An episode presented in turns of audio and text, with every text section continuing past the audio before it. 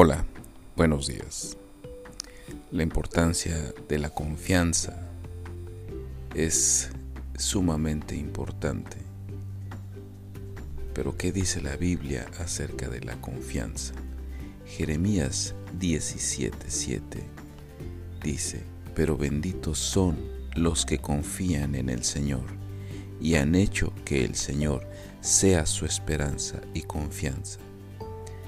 Aquí hay un secreto impresionante que dice que nuestra confianza debe de ser el Señor Jesús, que nuestra esperanza debe de ser Él.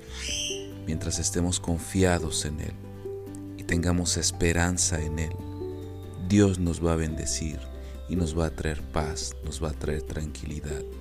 Y hoy yo te digo, confía en el Señor, que tu esperanza sea Él.